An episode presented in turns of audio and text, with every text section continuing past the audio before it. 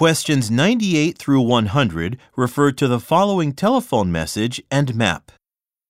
Hello, this is Emily York calling from Campers Paradise. It's 8:45 a.m. and as we were preparing for our normal 9 a.m. opening, the power went out.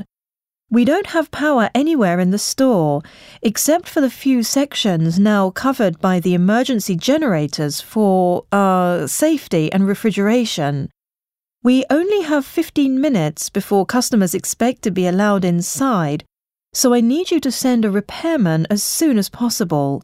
You can find our store on Elm Street, right across from the bus terminal. We have a big sign in front of the shop, so you shouldn't have trouble locating us.